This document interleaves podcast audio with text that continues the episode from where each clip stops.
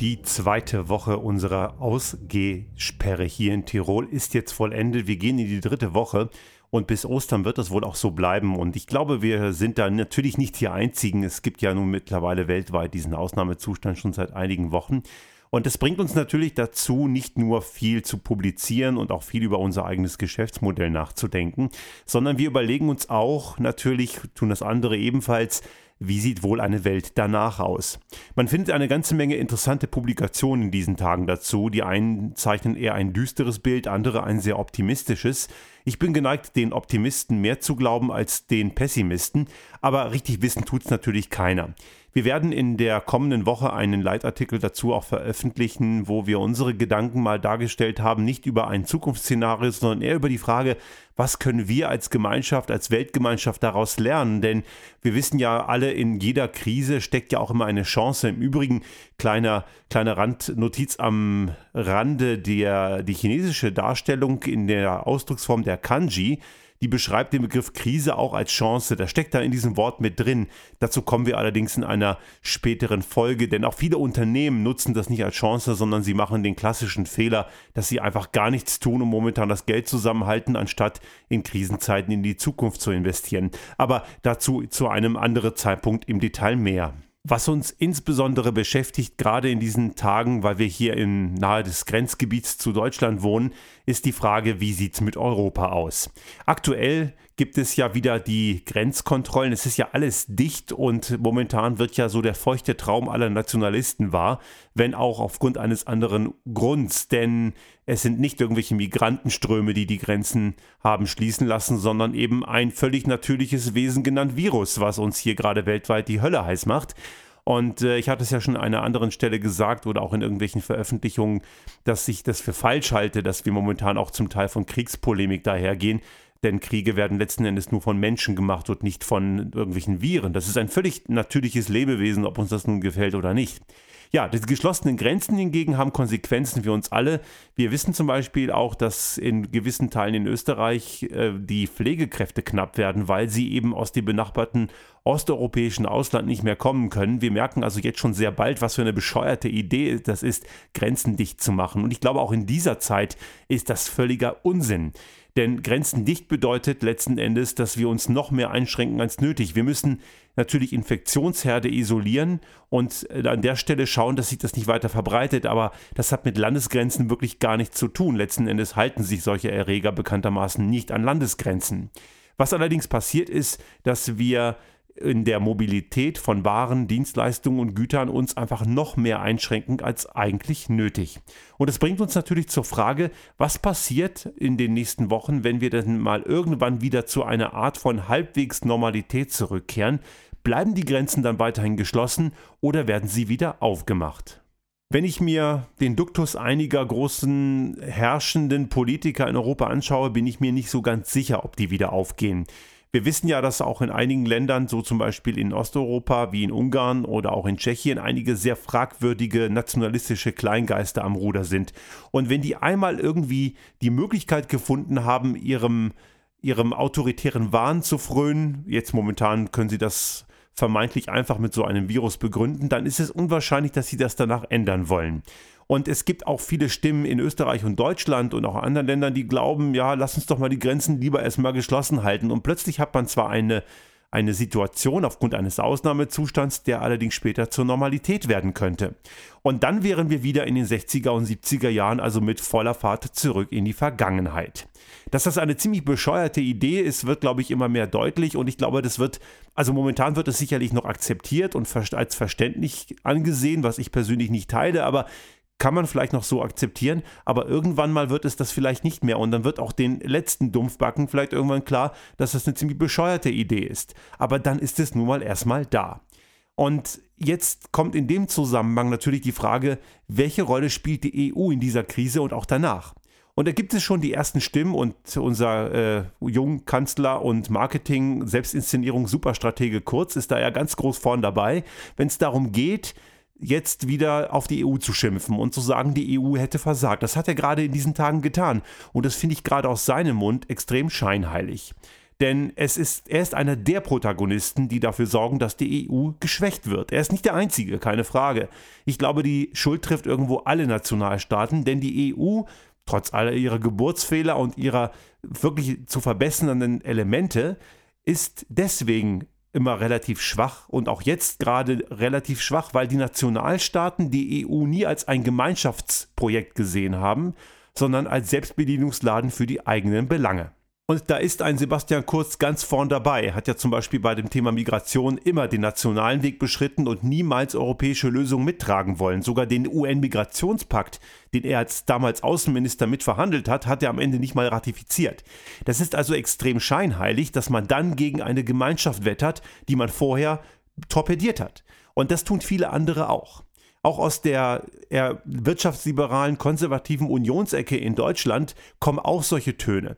Da geht es eher um die Frage, Kommt es jetzt zu Corona-Bonds oder nicht? Auch Sebastian Kurz hat sich dazu ganz klar ablehnend geäußert, was auch fatal ist.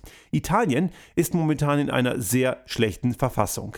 Und dass Italien in einer schlechten Verfassung ist, hat nicht einfach nur was mit dem italienischen System zu tun. Das hat sicherlich einfach auch damit zu tun, dass sie aus Gründen, die wir noch nicht hinreichend kennen, als erstes betroffen waren von eben dieser Pandemie.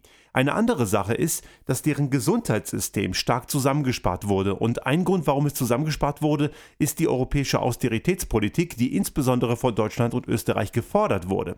Also letzten Endes ist der völlig falsche, die völlig falsche Erwartungshaltung an Länder wie Italien und auch damals Griechenland, dass man sich einfach kaputt spart. Und letzten Endes hat man eben auch wirklich, wie man sieht, im Gesundheitssystem sparen müssen dass das jetzt dazu führt, dass sie diese Probleme haben. Also jetzt da auf Italien zu zeigen und sagen, macht euren Kram alleine, ist euer Problem, was ja letzten Endes die Aussage ist, wenn man eine gemeinschaftliche Wiedergutmachung, einen, einen gemeinschaftlichen Wiederaufbau ablehnt, Stichwort Corona-Bonds, dass man dann letzten Endes das Land alleine lässt und damit den Fehler macht, den man 2010 bis 2015 schon gemacht hat.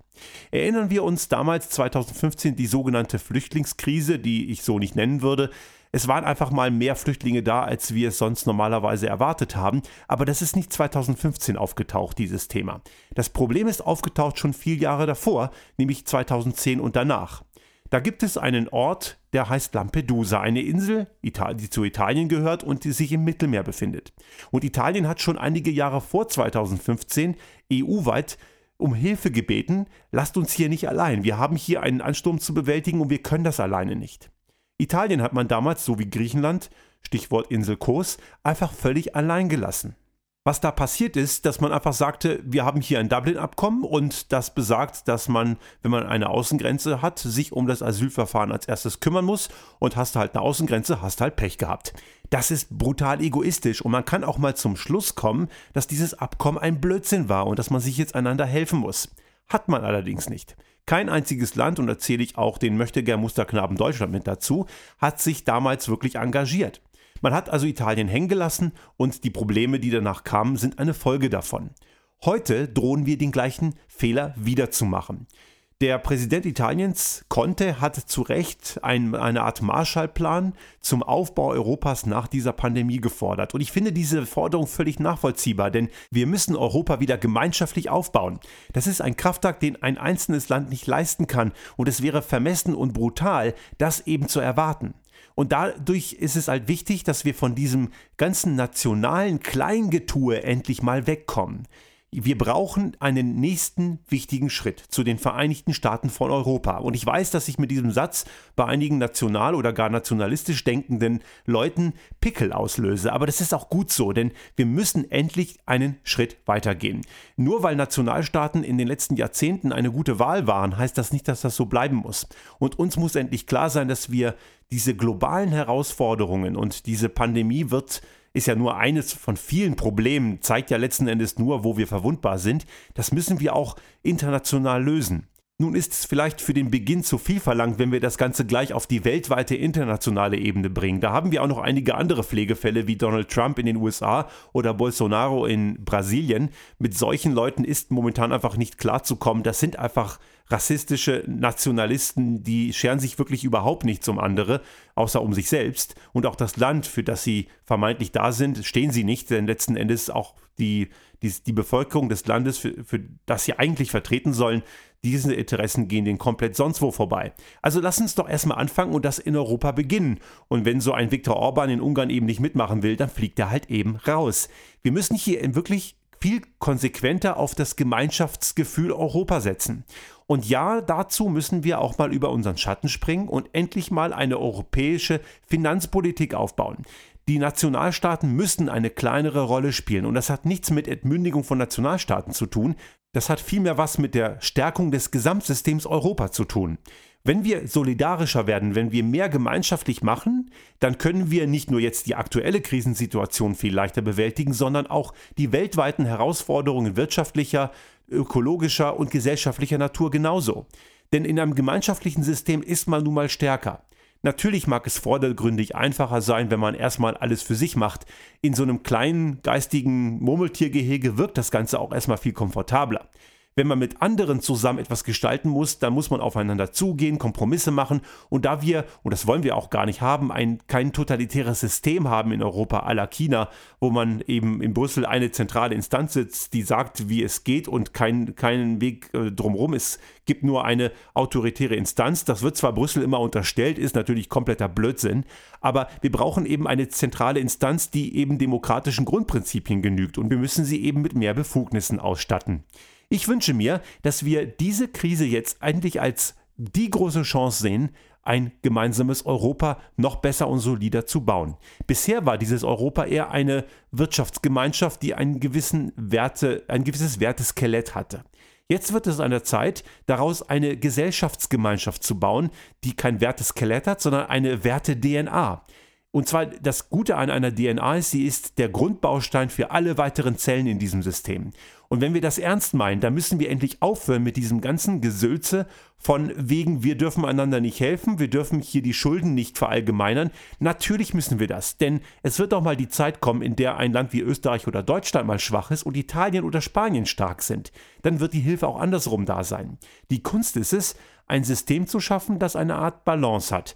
Auf der einen Seite helfen wir einander, auf der anderen Seite gibt es Anreizsysteme, dass nicht irgendeiner auf die Idee kommt, ich lege mich hier auf die faule Haut mit, dem, mit der Region Europas, für die ich verantwortlich bin, die anderen werden mir schon helfen. Im Übrigen ist das ein Balanceakt, den wir auch im Wirtschaftssystem dringend brauchen, denn wir wissen ja, dass viele Wirtschaftstreibende, gerade Vertreter großer Konzerne oder auch insbesondere im Bankensektor, sich sehr gerne auf die faule Haut legen, wenn es um die Bewältigung von Krisen geht. Sie halten sich selbst nämlich für systemrelevant und gehen fest davon aus, dass die Allgemeinheit, der Steuerzahler, die Staatengemeinschaft oder ein einzelner Staat denen schon beispringen wird, wenn es denn mal schief läuft. Damit werden natürlich Lasten sozialisiert und Gewinne privatisiert, denn wenn es gut läuft, geben sie natürlich nichts davon ab. Das führt uns nämlich zu diesem System eines inhärenten Sicherheitskonzepts. Das ist ein Thema, was wir in einer der nächsten Folgen wahrscheinlich jetzt in der kommenden Woche nochmal thematisieren wollen, gerade im Kontext von Wirtschaft. Aber ein inhärentes Sicherheitssystem ist ein System, das in, der Natur sehr häufig vorkommt. Dort gibt es nämlich dann gewisse Sicherheitsmechanismen, die gar nicht erst zulassen, dass es zu einer großen Katastrophe kommt. Jetzt müssen wir diese Krisenzeit noch gut miteinander überstehen und die Zeit danach, die wird entscheidend sein. Bleiben wir beim national gedachten Kleingeist in unseren Grenzen und machen wieder alles nur auf, aus der Sicht des eigenen Egos? Oder schaffen wir es endlich, gemeinsam besser zu werden und aufeinander zu hören? Das heißt natürlich auch nicht nur für sich die Vorteile sehen, sondern die Vorteile fürs Gesamtsystem zu sehen. Und das bedeutet auch mal investieren. Der Starke muss dem Schwachen helfen und der Schwache muss seine Anstrengungen zusammenbringen, um selber wieder stark zu werden. In einem solchen System wird Europa zusammenwachsen und dann haben wir auch eine Überlebenschance in einer globalisierten Welt.